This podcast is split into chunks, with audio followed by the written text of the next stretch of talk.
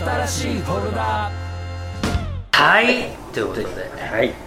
新しいフォルダ第12回。12回。ね。前回に引き続き、えー今回もはい。あのちょっと1回では収まりきらない結構な対策になりましたね。そうですね。ワンスアポンのタイミングアメリカでもね3時間40何分というなかなかの対策でしたけど、えそれとはちょっとなかなか異なるあのはい。夏の連ドラ、えーそうですね。ネットフリックスん制作の連ドラ全裸監督、えーこうやってねファーストシーズン。全8話、はい。ね、今のところファーストシーズン全8話。1本40何分ですからね、はい。相当な、えーあの膨大なやつを長いやつを一瞬で見れてしまう。とんでもない 面白い作品。お化けコンテンツ。お化けコンテンツですよ、そんなだっていやー無理だな。1週間の間に今そのこの間宿題映画として出した時にそうそうそうそうそう1日何本ずつ見ていこうかなぐらいの気持ちで見れるかな？俺は甲子園あるしなと思いながらうん。思っていたにもかかわらず一気にですほぼ一気に1話から4話見て。その宿題が出たもう2日後には見終わってました次の人その次の人見ちゃっためっちゃ早かったツイッターで俺もそう物理的な制約でもう翌日のち時間を鑑みてやめただけであって許されるなら全然一気見ってぐらいの。うん。求心力というか、まあ、とんでもなく面白い映画が映画というか物語、このネットフリックスのドラマ。全裸監督はとんでもない物なんじゃねえかと思って今回も扱っておりますね。この新しいフォルダでということなんですけども。とりあえず乾杯します。あ乾杯しましょうね、はい。もう一気に乾杯しましょう。ありがとうございます。よっ。全裸監督に。あはい先週に引き続きお待たせしました。お待たせしすぎたのかもしれません。ということでねやっていくわけですよ。もうこれパンチラインとしてね。もうそうてますから。もう、はい。うん。これが一番。あの正直村西徹監督の作品はお二人はまあ基本は見たことない。はい。見たことない。ないうん。僕はねリアルタイムってことではないんだけどいわゆる全盛期のうん。この全裸監督で描かれてるうん。今のあの年代設定のところで彼の作品っていうのは多分あんまり覚えてないというか、うん。あの多分見てないと思うんだけどでもこの頃ぐらいに僕らのうん。その思春期のエロスって芽生えていくから,、うん。結構その重要なところにいるなって。で昔ってさそれこそ僕らが、まあ、小中学生だとしたらさ、うん。エロビデオ借りることすらできないわけですよ、うん。レンタル屋さんでね,、うんうん。ね。そのそういうこともできなかった、うんうん。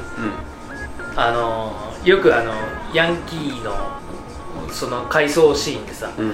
あの例えば「キッズ・リターンズ」なんてなたけし監督の、うん。あれの中であのポルノ映画行くのにさあの制服の襟をこうわざとこうちょっと折り曲げてスーツに見せたてみたいな。入れねえよみたいなことやりながら、うんあんなシーンがあるけど、まあ、そのぐらいの、まあ、結構厳しい状況の中エロを手にすることがまず難しかった。うんうんからこその、あのー最初のビニボンっていうのがあったでしょ、うん。あのーこの村西監督の一番最初のサクセスとしては、あの歌舞伎町に出てきた時に、あのいわゆるエロの世界にどっぷりハマってしまってこれだと。英語教材のあのセールスマンだったはずの人がそのセールストークをね巧みに使ってでそのビニボンっていうそのいわゆるエロ冊子、うん。これを売るんだっつって。でしょある書店にとんでもないく大量の,、うん。あのエロ本を仕入れたからと売り込みに行くと、うん。その書店員さんが「いやーうちでは売れないかもしれない。じゃあこの書店を俺に売ってくれ」と、うん。本屋を俺に売ってくれとっていう、うん。で現金をドカーンと持って、うん。その本屋を買って、うん。それが北大なんとか書店ってね、うん。なりますよね、うん。でそっから彼のエロのストーリーが始まるんでね、そこでだってエロ本ビニボンって当時はビニールに包まれて言われながらビニボンって言われてたやつは、うん。確かに俺たちの時代はまだあってうんうんうん近所の本屋に、結構大通りなんだよ。うんあの俺の家の近所うん。に新大橋通りっていうすごいでっかい通りうん。がある。その通り沿いにあるわけその本屋は、うでその本屋の自販機本屋は閉まっても自販機が自販機高校と夜まであった。まあまあ24時間あるそこにこのビニールに包まれた、うん。そのエロうん本があってそれを誰が買いに行くのかみたいな、だこっそり夜中知らない？エロ本の自販機。あったのよ。ああったあった。昼間は、うん。あの 黒くなってる。そうそうそうそうそう昼間間のフィルムかかってる。あじゃあ本当に全く分かんないです。でよ夜になるとさっとその開いてでじ一応自販機を丁寧に出してるからそれでいいつでも買えますよ。みたいなそれを子供のこ心に夜中に起きてこっそり家を抜け出して、うん。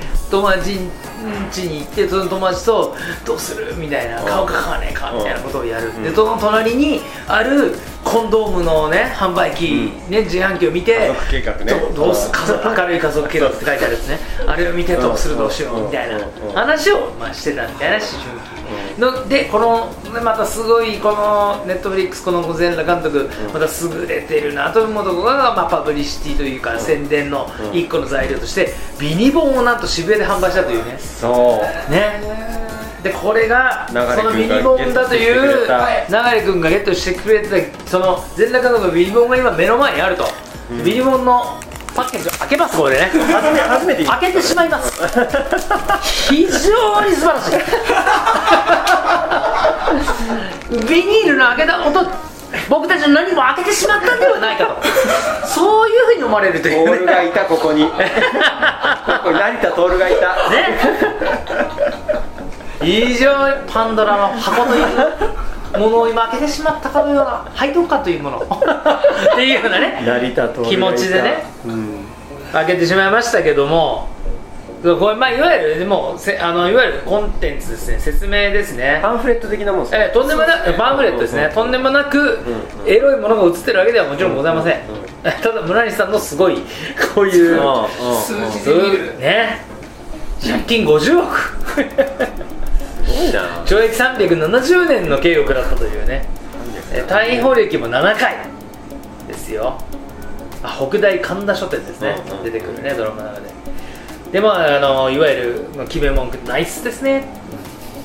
ファンタスティック。うん。すごいですよ。あなたに足りないのは前科です。とんでもない。とんでもないもうパンチラインの応酬です。ねえなこの人。いやだってさこれ今ねちょっとこの本をひパッと開いたら、三浦淳さんが出てきてるんですけど、うんうん。泉松さんと三浦淳さん泉松さんがこういうところで対談してるのをして、ちょっとこうなんていうの後手に回ってるぐらいの気がするっていう。うんうんもともと語っていらっしゃったと思うんだけど、うんこの2人をねきっと村西さんのことを。だけどここでフューチャーされるのがもうすでにもうちょっとこれはとんでもないことなんじゃないかなと。山田孝之さんの特集もされている。素晴らしい。この後ろの後ろこれがもね物語ってます。ディレクターチェアーズあディレクターズチェアに座りこうブリーフ一丁でね、う、うん、BVD のブリーフ一丁で。ビデオカメラを抱えて。ビデオカメラを抱えて。振り返って振りる返る山田孝之というね、素晴らしい実際にこの姿でされてたってことなんですよね。あのハメ撮りはね確かにね僕が見た後期の作品でもブリーフで出てました、えなんかもうそこが知らなかったんで。そう。であの口調で本当にいやー素晴らしいっていう、あの口調でやってたのがで山田君がやるじゃない、僕はまあ一応実物というか村西さんがやってるのもビデオで見,、たことはあるからそれがなんかすごいうわ村西さんみたいな感じがすっごい説得力があるっていうか、面白かった。俺あのー、YouTube で、うん。見た。もしかしたら。出てんじゃないかなと思って撮ってみて、うん。そしたら、うん。あのー、黒木薫カオルさん。のはい。初めのえっ、と1本目のビデオうん。のそのインタビューシーンだけ上がってて、うもうそれもうむちゃくちゃ上がりました。だからあー。これが本物のあーあのインタビューだ。そあうびっくりしました。うん。そうもうぜひ後であの、うん。見てみてください。なんかあこれが本物なんだいや掘りがいあるよね、うん。こういうディディグリのところにもうん。グッと来させる、うん。なんかそういう広がりもあるし、うん。元ネタとしての村西さんっていうのは、うん。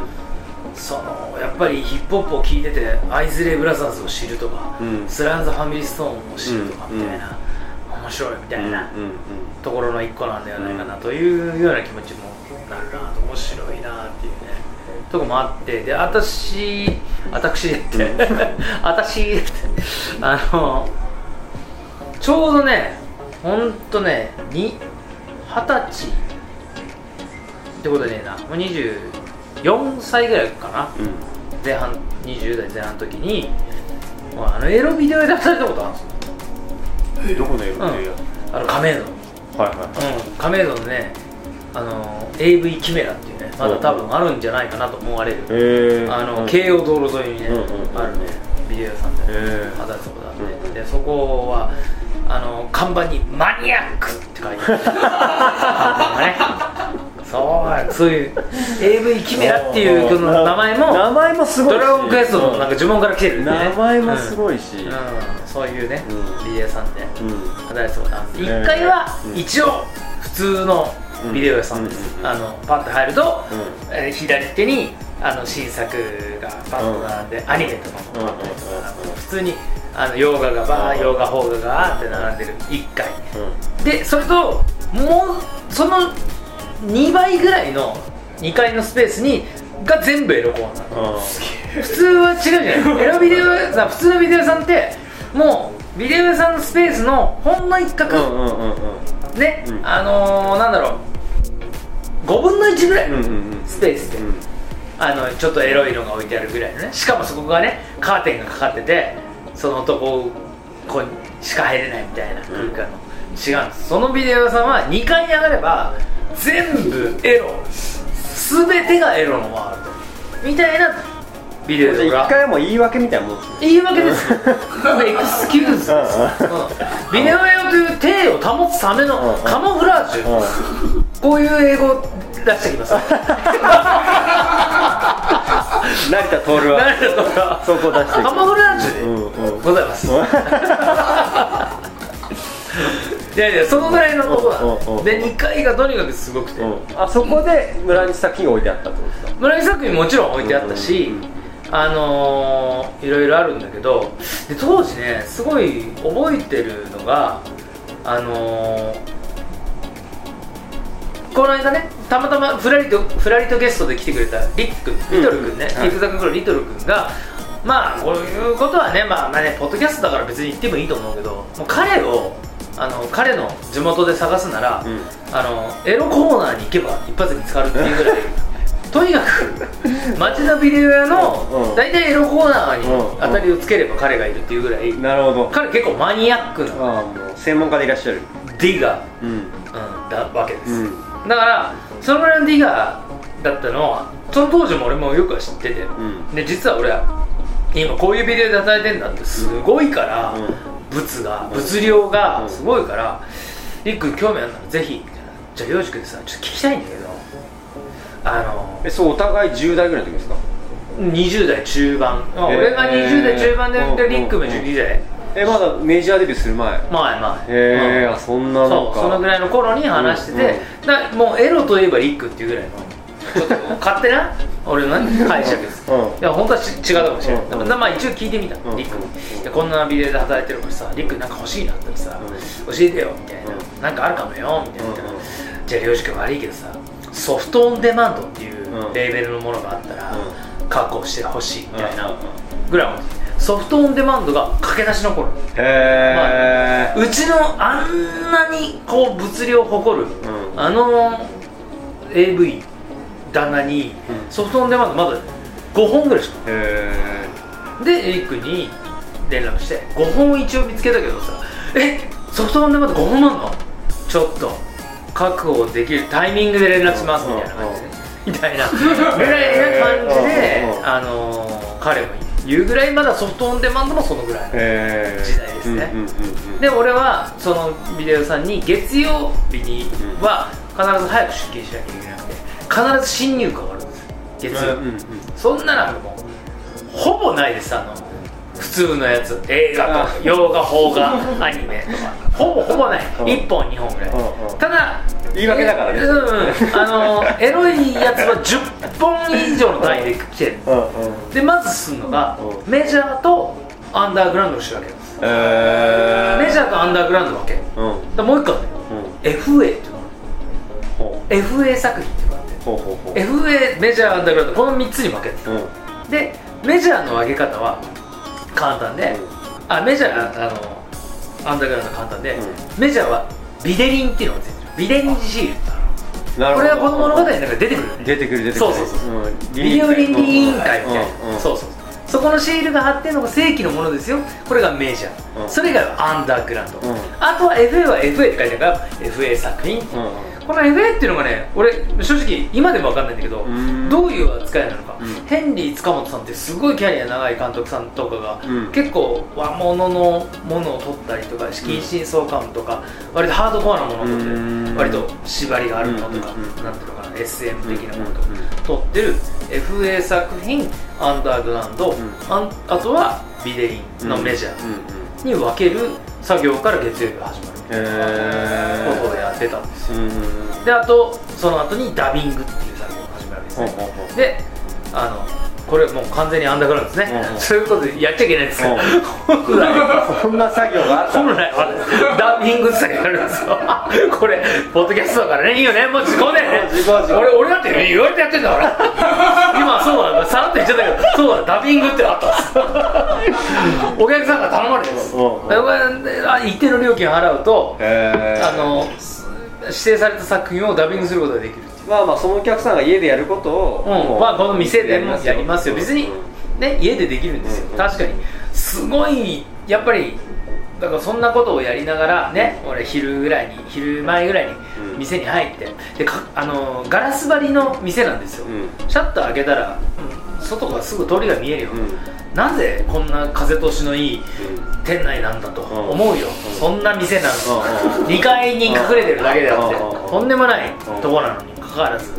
でえっ、と10時11時にオープンかな、うで俺は11時半ぐらいまでに掃除を終わらして10時半ぐらいにはダビングをはのセッティングして、やってうん。それを調整だけこうできてるかなっていうだけモニターで確認してで買ってきた弁当を食いながら、11時のオープンを待つっていう、うん。そういう日常。へー。もうじゃあ見てる本数で言ったらかなり見てるんじゃないですかいやみいや確認だからね。だからうん正直あの頃、うん全然エロビデオ見たくなくなったの。えー見すぎて。毎日、その確認のために見るから、でそれで食事もするでしょ、うん気持ち悪いねもう、昼飯食うの。っていうぐらい。見たくない、もう見たくないって思うぐらい、ねぐらい。だからあの業界で働いてる方すごいと思う俺は。あれを毎日うん。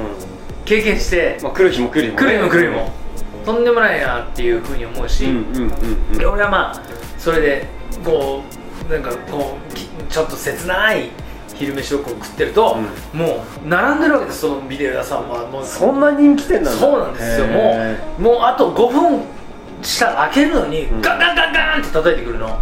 あの店だと これを絶対見ないの。もう見るの分かってる。全く見ないの。パスタを食いながらあのコンビニのパスタを食いな絶対見ないなぜなら時間じゃないと開けねえ。パスタ食い終わってゴミを処理して、うで、うん。いやそれもう本当にはいもうなったよ11時って言ったら、うん。そのドアガチャってズザザザーって一気に2階に置ける。すごい。一目散ですよ。1階なんかメモくれないもちろん。すごいパワー。一気に2階に行って。うん78人ぐらい行くの。うん。バーンってうん。いいぐらいにもう開店と同時ですよ、うん。ほんで俺がレジに並んでるじゃない、もう数分後にさあ戻ってきて。で8本ぐらいのこうビデオをうん。一気にドーンってこう考え出して1本ぐらいで使われてくるのかな。じゃあまあ全然リアルなんですねい。や本当にこ貴重だからこの熱狂俺分かる。このドラマで描かれてる熱狂めっちゃ感じてるからそれが俺がにえ？99年ぐらい。うんうん99年ぐらいの話、うん、俺がバイトしてた頃。だ98年とか9年とかぐらいの90うん。8年の話。その頃の話ですよ。地続きですよねこのドラマとね。うん俺はもう「トーキンチープ」っていうあのインディーズでアルバム出してましたよ。リップサインで。その頃俺エルビレで働いてたんですよ。そうだったんだ。そうですよ。えそんなところでね、うん。やってた時にそんなことがあってうわすげえなエロスの力っていうのはすんごくーうん。あのー、臨場感うんうん。を持ってたのね、そそれがだまあだからより一層このドラマの熱狂とかねこううだってこれは80年代でそうなんですよ、うん。80年代もっと情報とされてるじゃん、うん。で余計で,、うんうんうん。でもちろんビデオなんて買わなきゃいけなかったでしょ、うんうんでまあ、ど後にコンテンツが DVD になってたりなんだったりとかってするし、でその当時アンダーグラウンドな世界だったけどダビングなんかもしてたけど、うん。ダビング機5台はあったから。ねへもうカセットを入れるだけのやつがえ機材が。うん。でそれに大元の録画機は1台うん。あじゃあ同時に5本やる同時に5本やる。ダーンっつって。そこにガチャガチャガチャガチャって入れてであこのダビング頼まれてる人のオーダー見てみたいな。でそれは1本1000円かなぐらいで取引されて。で常にそのアンダーグラウンドの世界と裏表だったの。うんうん。で例えばさビデオレンタル屋さん行って延滞料金ってどうなるか気になる？なかった？いやどうとんでもない延滞とかしたことない？えない。ビデオ屋さんで。俺ビデオ屋さんのはずだから、すごい面白い自分でもすんごい延滞料金とかうん。やったことあるんだけど、うん。その時は最終的にはすいません。あの紛失してしまったからあのもういわゆるそれを弁償しますよ。なるほど。そのもの自体弁償しますってやるじゃん、うん。普通はそういうふうにやるよ、うん。がやばいな。これだどんどん延滞開催してどうなっていくのかわからないともそうする基本はそういうふうに向かわれそういうふうに来られたら、うん。多分ビデオ屋さん断れずに、うん。分かりました。じゃあ補填してくださいここまでの延滞金は払ってくださいっていうところもあるかもしれないし、とにかく物自体を保証してくれたらいいですっていうこともあるし分かんないんだけど僕がそのえあのビデオ屋さんでやってたのはまず延滞してる人のリストをまずピックアップする。で10万円延滞を超えてる人。で10万円の延滞金を超えてる人はもう業者に頼むあ出ました。ちょっとザッキータイムちょっとザッキータイム入りますちょっとえちょっとあのえじゃあこのこの辺り僕説明しておきますわ。かりましたお願いしますええええ。そうなんです。あのビデオ屋さんで延滞金はと当時ね今はシステムは知らない。今のシステムは知らないけど当時延滞金加算しすぎるととにかくあの10万円以降はあのその取り立て業者っていうところに連絡ししなきゃいけないんででまずあの当時のその日にバイトに入ります。でガチャガチャガチャって延滞者のリストを見ます。そうするとこれ10万円超えましたねっていう人を見つけた時はチェックしてその何人かにあの業者に委託したんであのもう延滞のあの回収をあのご了承くださいっていう留守番でも何でもいいんだけどふうに入れなきゃいけなかったのは仕事だったへそうすると後から多分その業者さんがどういう取り立てをするかとか全く知らないけどっていうことがあってこういうのとかはまたこの物語の中で書かれてるちょっと裏のなんか世界と通じてる感っていうか、ーそうですよね。絶妙にあったね。なんかわかんない。そのもう2000年代に入っていくかぐらいのギリギリの狭間だったからどこまでその辺がそのいい風になってたかわかんないけどこの80年代はすっごくグッツグツの闇社会とほほとんどつなってか同じ次元にいるアンダーグラウンドの世界でしょ。だから今はね変わってってるとは思うけどあのデジタルに物も扱われて延滞なんてことはな多分ないだろう。まあ今ビデオレンタルに借りに行くとほとんどない。ね。いやあるだろうけどもちろん。蔦屋さんとかねもうねそうそうそうなっているだろうけどそうなかなかね。だってあれだって普通にデータで借りてもう期日なんて返すようになってるわけだからね。そう昔は延滞金が10万円貯まるってのがあった10万貯まるってよっぽど？よっぽどだしいやもう完全に忘れてるのか本当にだらしない人でバックれてんだよねやっぱり。しらばっくれてバックれてるっていう言葉も今言わないよね。バイビーがものすごいそうそうそうそうそう。そうなんかちょっとあのこっぱずかしくなるわかるわかる。くすぐってっていうね。バイビーっていうね。バイビーすごかったですね。あああれはくすぐったかったね。あれはちょっとああむずがゆいみたいな。でもやっぱそこら辺のそういう時代描きながらうん。ちゃんと今風なあのダボダボではなくてキュッと締まった格好を皆さんされてたりしてそこがすごい良かったです。細かい話ですけど。いやだからこのディテールの細かさがすごいんだよね。なんかあの没頭しちゃうよね。なんか冷めないっていうかさ、やっぱりちょっとした瞬間にそんなのねその時代にみたいなのがやっぱりないっていう。その隙のなさもすごかった作品面白かったよね。だから思い出しちゃうもんね。な何年代のあれだっけ？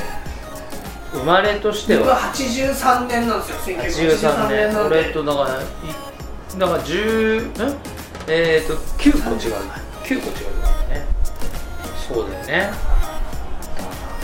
かろうじてビデオ裏裏っていうか普通のビデオうん。デッキで AV を見るみたいなのありましたけどうんうん。もうん。う一気に僕 DVD になっていくぐらいでうんうん。その3年後ぐらいにはデータになったんでパソのそうなんですよ。早い。もう駆け足だ。僕が大学生の頃はあのこれもまあ僕がってわけじゃないですけど、ウィニーってやつとか、うん。ウィニー MX っていうやっちゃダメなあなるほど。もうそこはそこでアンダーグラウンドが、はい。がいっぱいあった時代なんで 僕らはうん。多分僕ぐらいの年代かもうちょっと下ぐらいはもううん基本データに移行している頃になっちゃうんですよ。はい。そこが違うよな。ダビングももちろん罪なんだけどさ。だまだもう CD がバリバリ出てる時に DVD までには結構時間かかった気がする。俺だってまだ家に VHS ある いや VHS のカセットとか捨てられずにある。でもあります。確かに。ああああああるあるある。あります。ライブライブとかはあの DVD で使ってビデオで使ってました。ああいやいやいやで本当はそれをさデータ化するかなんかしてちゃんと整理しなきゃいけないのにいまだになんかこのものとして持っときたいみたいな。カセットは来ましたもんね。あるね。あるからさまだあるんだよね。あんだけかさばんのにさ。すごい進歩だよデータになってさ。だから俺あのそういうまあ、栄光清水なんだけどさこの監督村西さんも、はい。でもいち早く一番最初に DVD に行った人みたいだね。ここの業界の中では。へもうすぐ次のメディアと思って DVD 作品じゃあもしかしたらセカンドシーズンに。そう激安王っていうあのショップあったの知らない？あのねなんかね俺は目黒住んでたことが目黒通りにあったんだけどそこってなんか他のところにもたまたまポチポチあったんだよ。ポツポツあったり。あのー、そういういわゆるソフト販売ショップ専門でもうレンタルではない。もう買ってくれっていうそれが DVD とか、まあ、VHS とかが置いてあってでそういうのを専門に扱うショップがそうあったのがこう村西さんとかがなんか始めてた一個のものだったりしたっていう話を俺もなんかウィキだかなんだかで読んだんだけどあなるほどね。このぜ自伝を読んでみたいねあの全裸監督そうですよね。ね。そもそもそっちが原作ですもんね。そうそうそうそう。うん。いやうん。すなんかそもそも僕は裏ビデオとかがそのヤクザうん。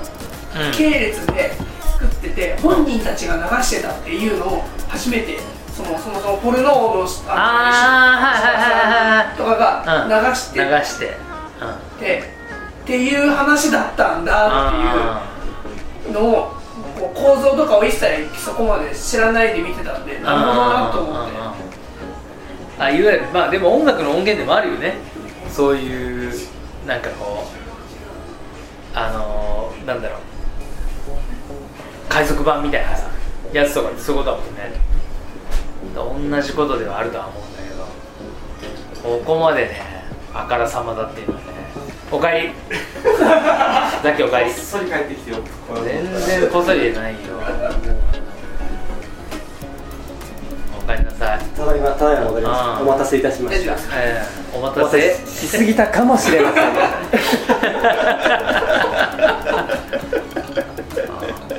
いやいやまあ俺がねあのエラビデで働いてたことで、まあ、ちょっといろいろ学んだことがあったなーなんていう話をしながらとメディアが変わっていくっていうね話をしてあのいわゆる DVD になっていくみたいなねあ話とかもうそれがデータになっていくっていう話。あもうそこは配信で聞きます。どうぞ。どうぞ。ご視聴ください。楽しみ配信が。どうぞそう今先週ちょっと話がそこまではいかなかった、いかなかった。俳優さん。はい。はい俳優さんのねこええうお芝居についてちょっと話せたらなと。はいはいはいはい。山田さんはね前回ちょっと触れたけどその脇を固めるねうん。方々。俺ねこう満島さんっていうかうん。この流れで話しちゃって大丈夫、で満島さんの芝居こんなにすごいんだって。うん俺もね衝撃だった。うん。めっちゃいいあの特に最後の、うねうん。あの山田君、まあ、村西さんのところもうん。出てけって言われるあそこのシークエンスの芝居とかもちょっと鳥肌が立つぐらい、ね。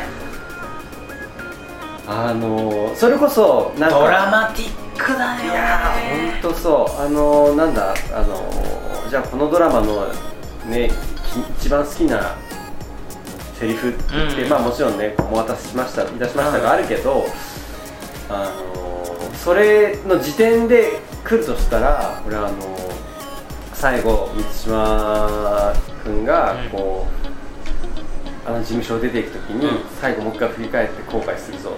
あもうあの山田君が黙してるっていうとああのやり取りがもうなんかすごい刺さってんなにこんなすごい芝居って恐ろしい兄弟だなって。ーそうね。本当だよね。うん兄弟こんな芝居すごいんだうん。本当危機迫る芝居。でもう俺もともとうん。結構このやっぱりあの国村さん、うん。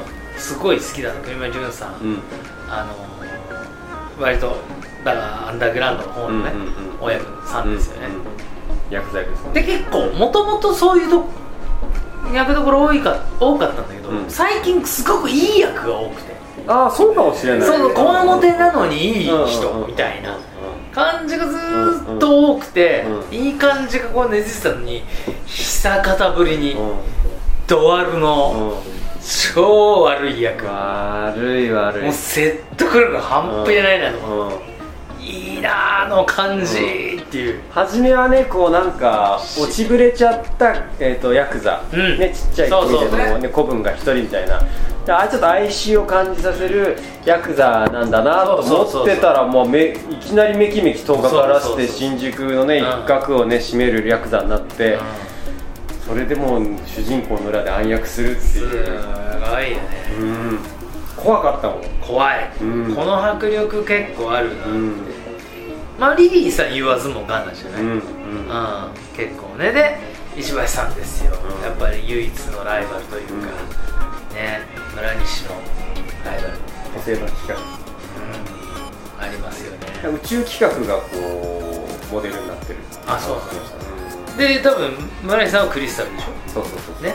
そうそうそう、サファイアって名乗ってるけどね、うんうん。そう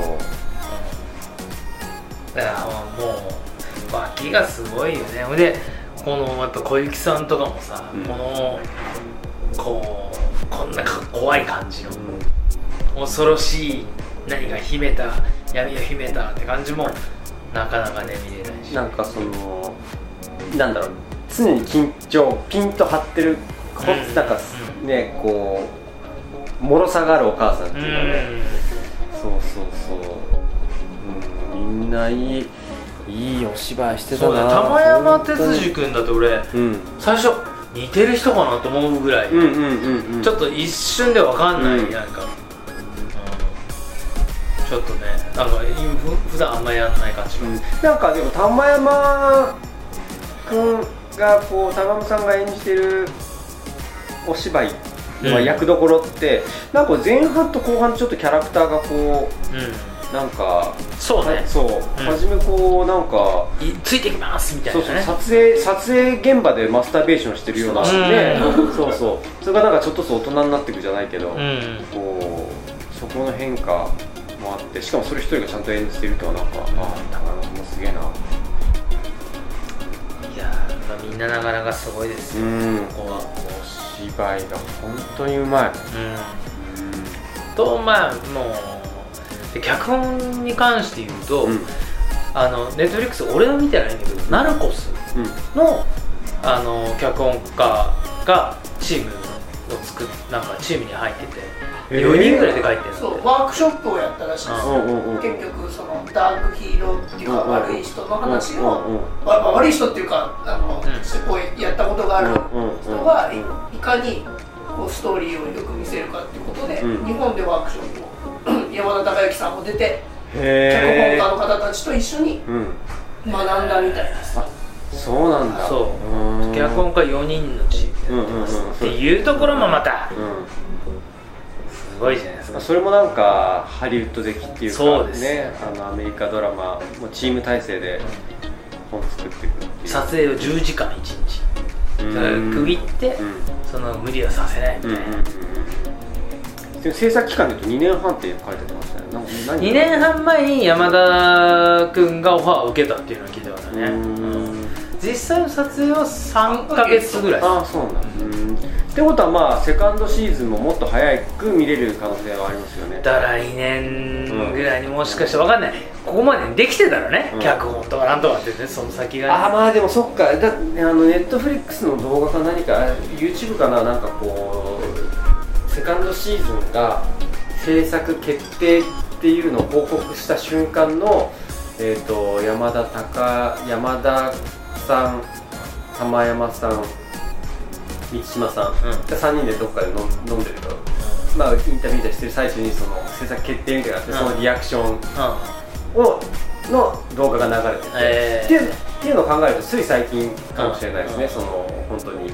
で準備はされもしかしてないのかもしれないいや分からない。でももしかしたら準備もした上で、うまあ、そういうこともうん。ちょっとその1個あのパブリの1個なのかもわかんないしね。とちなみにその3人のそのセカンドシーズン制作決定みたいなのをこう受けた時にうわーって盛り上がってていやこれちょっと山田君から一言なんか,、うん。なんかコメントした方がいいいいいいよみたいなうんで山田山田君が「お待たせしました」お待たせしすぎたかもしれません。いやもうこの人もうまいなそれだよねうん。それしかないよ。いろんな居酒屋では流行りそう。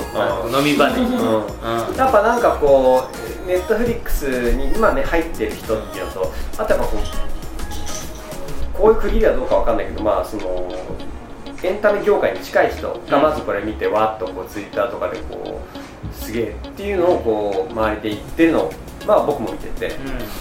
でで多分それがこうどんどんどんどんその輪が広まってって放射状に。でこうこれからもどんどん視聴者増えていくだろうし、うん。ただね俺ね一点気になってるうん。のがあるんですよ、うん。この作品に関して、はいはい。で、えー、とこれ数日前に見たんですけど、うんえー、と黒木薫さんに対してはこれね、許可取ってないらしいんですよ。あらそう、うん。でえっ、としかもなんかその記事読んだその記事自体の、えーと記者さんはネットフリックスにも確認して、本当ですか？うと撮ってないんですか？って言ったら撮ってません。んうん。でこのドラマっていうのは、えー、と本が原作なので。うん。で本の許可を取ってます。うん。一応ね全裸監督と村西さんがねそう。書いた自伝的なそうその全裸監督という本がねうん。原作で。それ以上のことはまあ特にお答えすることはありませんみたいな。だから黒木さんでいうと,、えー、と2000年代初頭に、まあ、やっぱこう引退してから過去の作品とか、うん。あとはこう、まあ、今の自分とかを書かれるうん。ことに対してすごいセンシティブになってて訴訟を起こしてるんですよね。あなるほど。そう2000年代初めに。しかうん。しかも勝ってるんですよその訴訟へー。まあだからそれ不当だ不当な扱いだったと思うんですけど、でやっぱその時、まあ、今からだから15年前とかね20年弱前ですけどやっぱこう一回引退してすごくそのことに対して、えっとままあ、彼女にとってもすごいセンシティブな、ねえっと内容で。でそれで訴訟を起こしてってやってる人がだから過去は全然おどうぞどうぞ使ってくださいっていうスタンスじゃない人に許可を取らずにこれやってるから。でやっぱもう言うてもこんなドラマでしかもすごい面白かったし、こうだけどやっぱ当事者しかも実名で使われてるのって村西徹さんと黒木薫さんの2人だけらしいんですよ、うん。そんななんかこうそこまでフォーカスされる人が、えーの許可取られてないっていうのは、まあ、なんかちょっと複雑な気分になって、うん。だからまあ今後もしね、あのー黒木さんが何何かしら彼女が、えー、とこのことについて声を上げる、まあ、それはどういう声かわからないけど、に対してはまあ制作陣はちゃんとこう真摯にあの受け止め、なければいけそうないいけないんだろうなっていう。そこはねちょっとさ最近知ったんですよね、うん。それまでうわもうすごい、ね振りすごいやばいこのドラマすげえって思ったんだけど、うん。まあだけどここまで中心で描かれててしかもこの物語の面白さをね担ってるそうね。人なんで、まあ、そこは真摯に対応しないといけないんだろうなっていう気はしましたね、なるほどね。まあ、そんな話もあり。うん。まあ、とはいえその、まあ、あとだヤクザシークエンスとか、うん。ヤクザのストーリーラインとかラインとかあと、まあ、警察ラインがねどこまでこう本当かってそこがこうドラマやっぱ面白くしてくれてるから、そうだね。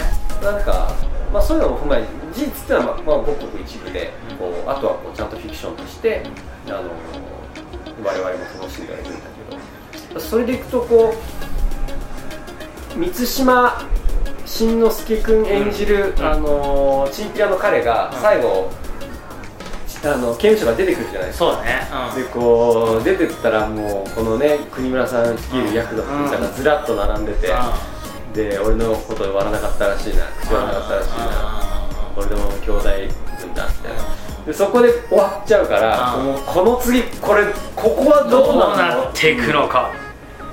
それがまたいろいろあの村西さんのこれがまだ波乱万丈じゃない。いや一応ねウィキペディアで見ても、うん。ここまで割と、まあ、前半ですよ、うんうん。言ったら村西さんのね、うんこっからねいいことばっかりじゃなくてないからまたすごい紆余曲折があるわけだかけだ下り坂が。が全然知らない方なん。で、ら、あの歴史小説的にネタバレをう見ないようにしてます。ん、なるほど。確かに確かに道具もそういろいろ出てんだようん。ただね俺はね、あのこのやっぱりこの作品を見て、それこそザッキーのように、うん。あ見た見たっていろんな人が語るんだけど、うん。もうなん。かあるあのよく飲み屋で一緒になる方がいて。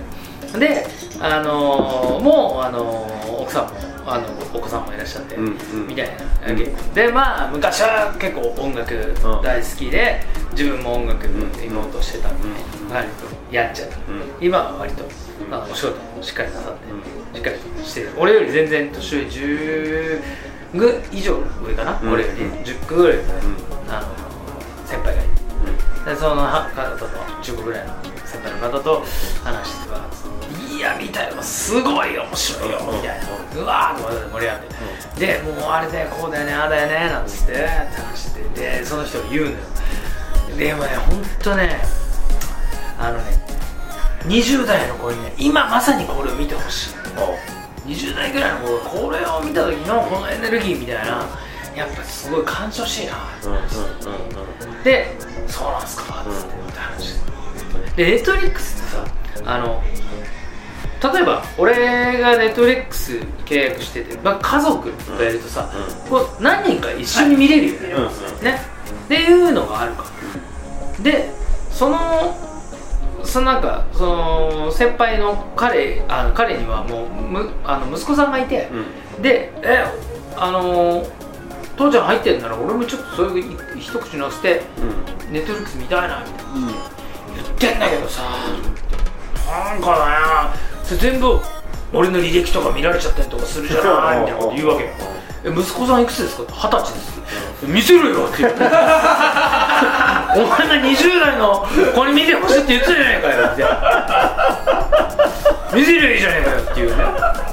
ふうに思ったの。なんなのその人。ごめんなさい先週の話につながりますけど。ど見せろよ。奥さんと見たっていいじゃん。いやそれで、うん。そそれでねあのそう何が悪いのよ。あの奥さんと一緒に、うんまあ俺見な見たくなかった、うん。やっぱなんか見たくなかった、まあ、結局ねいや見ようかって、うん。あのいいあのこれ本当なんだけど、うん。あのいやいいって言われたの。いい？そうそうそう。ん。あ奥さんがいいと。そうそうそう。見たくない。見たく見なくていい。うんそれで、まあ、結果こう一人で見て見始めて、そしたらもう見だからもう2日バッて見ちゃって。奥さんも見たのねそう。一気見でね。うん。その後でじゃあ俺あの俺が俺が。あ自分が見て。うん。それでえっとまあだからこのなんだ彼女はこのうちの奥さん全裸監督がどういう物語かも知らずにただ AV の話、っていうしか話しか知らなかったそれででまあ一人で見て、うん。まあ、ただ一人で見て一人で見てよかったなと思った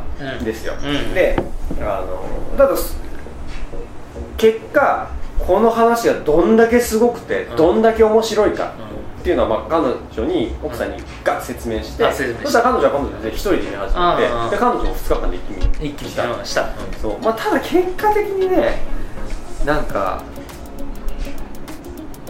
うんなんだろう。なんかこう多分これ一緒に見たら、えじゃああんたどういう AV 見て育ってきたの？みたいな質問が来そうで。ああああはいはいはい。答えづらいじゃないですか、はいはいはい。好きなこうああいう女女優さんが好きで。うんうんいやちょっとそこは避けられてよかったな。避けられてるのかな？今後来るかもしれないですけど。まあそうね。うんそうそうそう。そうだね。どういう系が好きなの？ちょっと SM っぽいのがやっぱ好きなのなんかこう聞かれてもいやーどうかな？みたいな。だからそういうところをぶっ壊そうとししたい監督だったわけでしょ？村西さんは。あ多分ね。そういうところ。まあでもうん。この制作陣もさ、うん。ここの作品を撮るにあたって、うんうん。そのタブーとされてるからこその、うんうん。なんかエロをさ、うんうんなんでタブーなんだみたいな、うんうんうん。でもなんかその当時社会現象としてのなんかキャッチーなお面白い人みたいなことでうん村西さんね、うん。はぜあのパンツ一丁で出てきてカメラ持って「うん。ナイスですねデシャスですね」みたいな、なんだっけなんか言ってるん。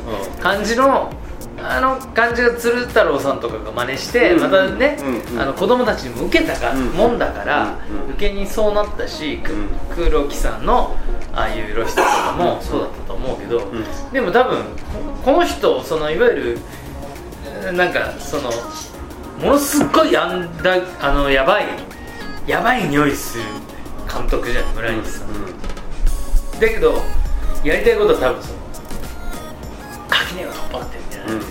ことなわけだから、うん。そこに挑戦してるのがすごいなと思って。うんなんかうん。あれですよね。いやいや喋れないよなかなか。俺のさ性器こんなんでささなかなか言えないじゃない言えずそれはね言いづらい、うん。うん非常に言いづらい、風俗何回行ったとかさ、うん。それをさ、うん。その例えば恋愛中のその女の子がいたとしても、うん。その子に言えないじゃない、う俺実はね風俗でこんなとこ行ってさみたいな。ことは言えないじゃない、うん。普通はね、言えないよね。だからその普通じゃないとこに領域に踏み込んでんだな。って言えないじゃん。だって夫婦だって言えないんだから。そうですね。夫婦だからこそ言えないもん、うんまあでも村西と俺はそこをそこに踏み込んで。でも男ってさあのこやっぱり男同士でこれを見てる人まあ見てない人も含めてこの男のエロ話最高じゃない？まあそうですね、うんで絶対さガールズトークとか言いながらさ、うん。女も話してるじゃん。と思いますよ。女同士男同士の話だようそこの垣根をみたいな感じなのかもしれないなと。んいやーとそこの垣根はだからまあどう考えるかだよな。なんかまあだからくしくも本人もこのドラマの中で言ってたけど、やっぱこう、えっと、見えない方がエロいとも彼は言ってて。ああそうそうです。そうだからこその通りだと想像力が働く余地を残しておいた方が、こうエロチズムって、こうよりなんだろうなあの強力になるというか。あの笛でしょ？ホまあラガイそうホラガイもそうです。うんそうそうそうそうそう。本人はねモザイクなんていらないってまあまた別では言ってるけれども、うんそれってこうなんかもう俺の中ではなんかそこはちょっと違うっていうかこう要は見えないからこそうんうん。想像力の余地が働くっていう、だそれあと、まあ、この中で彼が言ってたのは、えっと、ストーリー、うん、うそのストーリーが大事だ、んうん。うん。行為に至るまでのストーリーみたいな。なんかこうまあそれも想像力じゃないですか、うんそうだね。うんうん。うんまあなんかだからその男子話と女子話っていうとそこの垣根が例えば障子1枚だったとしても、あるからこそ向こうでどんな話してんのかなっていうあそーこにこう、ね。エロエロチズムがあるっていうか。じゃあそのだってお互い見てるのにその話をしない夫婦関係っていうのはやっぱりだからなかなあかあそうですね。エロチズムだよね。うん。うん。確かにそうかもしれない。まあでもまあわ我々の場合はあのうちの夫婦でいうと、まあ、結果ものすごいこう全裸監督について話しお互いそれぞれ調べ調べてきたことを持ち寄りみたいなことをやってるんだけど。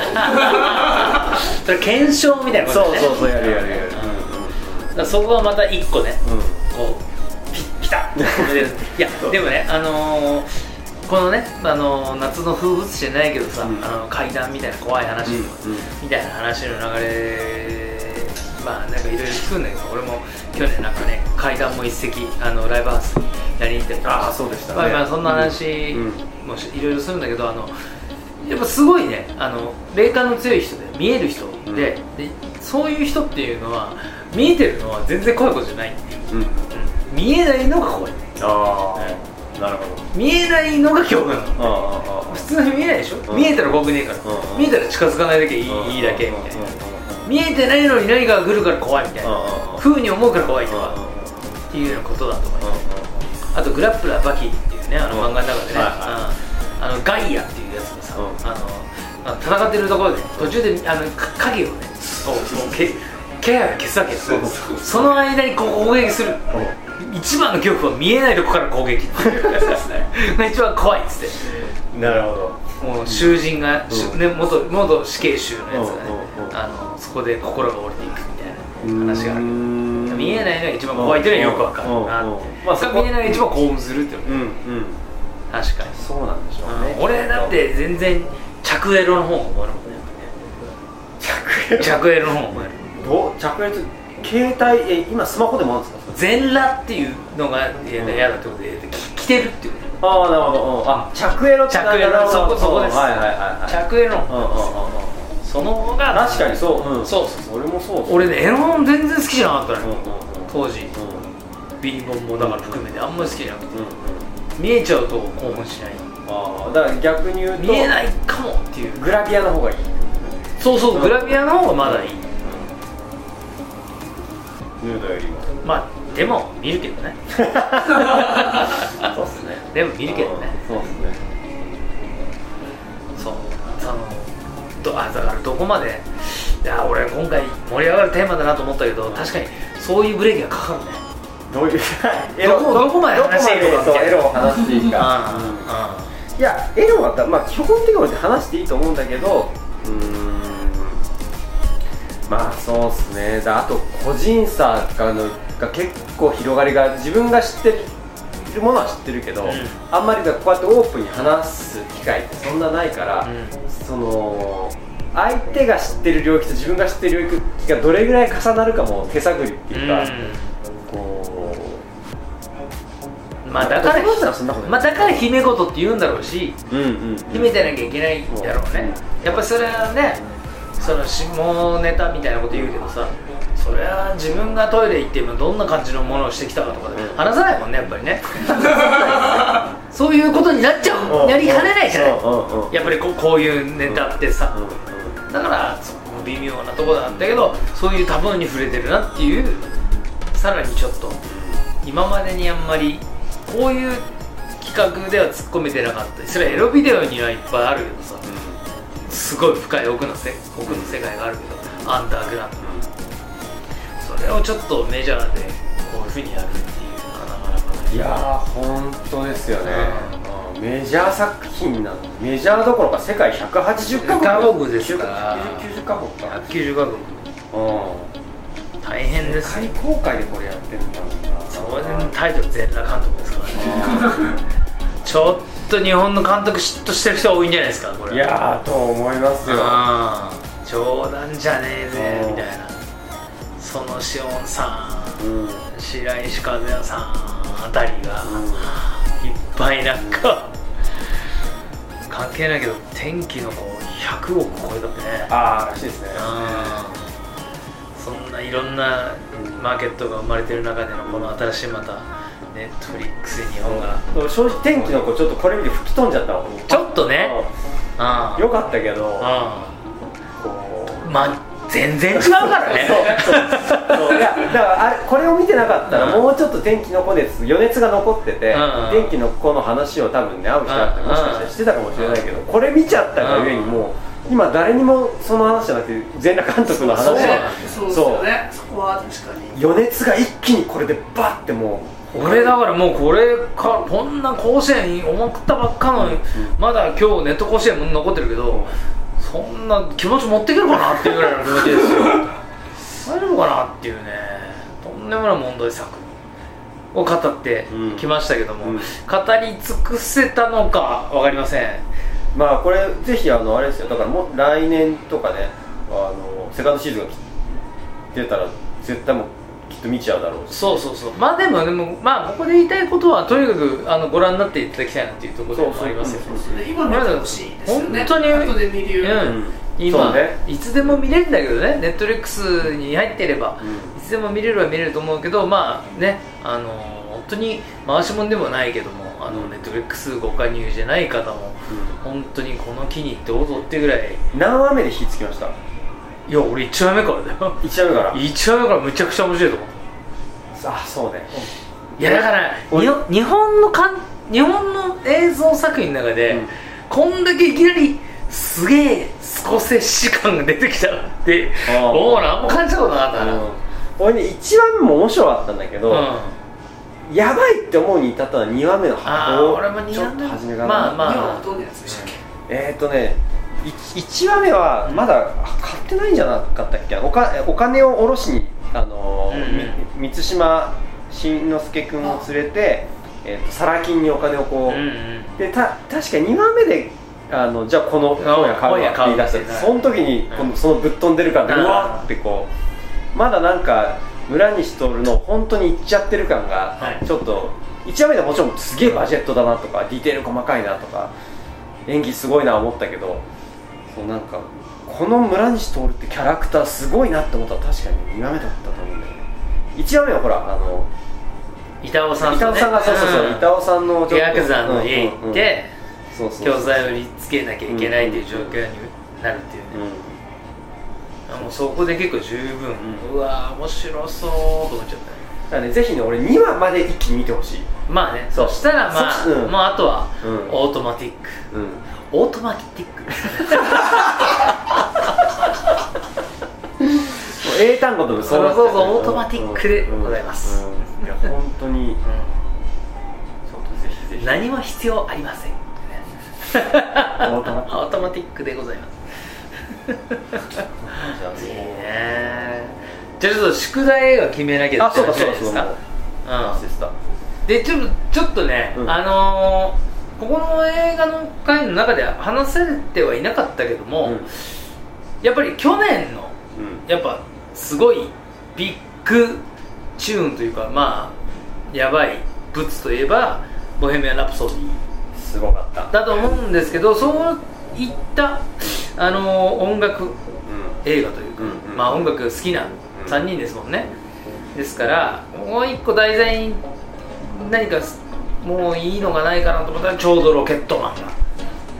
公開です。明日公開ですね。まあこの収録のなるほど。付け的に言うと明日公開、うん。でこうまあどうにかあの来週までに都合つけて。そうっすね。まあお互い、まあ、全員で見に行かなくてうんうんうん。もお互い都合つくところで見て、で宿題映画として、うん。次はロケットマン語るのはいかがなのかというところにしておきましょうか、そうですね。私はねまだまだ全然エロスのことについて語り足りないもあるんですけど、うん。そこはちょっとじぜひ次回。年越しでままたまた持ち越して。まあ、のなんつうのその来年ぐらいのシーズン2あシーズン2シーズン2あたりで。でも一方でこのなんかあの連ドラもいいっすよね。取り上げてこう。いやいいいいね。いいいい。うん話題作、うん。俺はねもうもうその次もしロケットマン見て、うん。宿題映画やった後に、の頃にはちょっとこの甲子園ロスがあるから、うん。ストレンジャーシングスを兼ねてから見なきゃいけないと思ったそれをね言いたかった。はいそれをもし見てたらもうもう大騒ぎになってもしれない、うん。もう全部金繰り捨てて、うん。ストレンジャーシングスってうん。なるかもしれないこれはあのストレンジャーシングスを語る番組ですみたいなこのなるか分かんないぐらいのことになってるかもしれない今日から7週にわたって。分かってストレンジャーシングスについて語っていきたいと思いますなってるかもしれないから。もうしんないしんない。それは分かんないから。うんうんうん。いいドラマですからね。ねって噂は聞いてるんですかね。え中が見てるの？はシーズン2までであ3を見てんだ、はい、僕は3をためあのまだまだまだはいこらえてんね、俺ワンからな。そう。でワンの俺は1話目のちょっとだけ見たかあの触りだけ見てる。そうワンだから俺はねむしろビノナライダーが出てるっていうのをビールライダー出てるの？出てるんですよあららすいごい。出てるんですよ。すげえ。そう。でなこれでこうカムバックしたって話。あらグリーネス・パウトローに恋人を寝取られあそうなんだ。うんノイローゼになったっていうビールライダー。ね、そうそうそんなこともあったらしいよ。まあまあそれもねちょっと行きましょうよ。行きましょう行きましょう、まあでも来週はロケットマン。ロケットマン、まずはね、はい。ロケットマン。ロケットマンでちょっとご機嫌伺おうかなと思いますんで、えーぜひお時間の許す限りで構いません。ね。もう学校も始まる方もいらっしゃる方もいるいるね。出てきますからね。そうです。もうはい始まこれが放送してることは始まります。そうですね。だから通勤通学の途中で構いませんからね。そうですね。そういうお暇つぶしにぜひどうぞよろしくっていうことで今日はこんなところです。またよろしくお願いします。ありがとうございましありがとうございましたた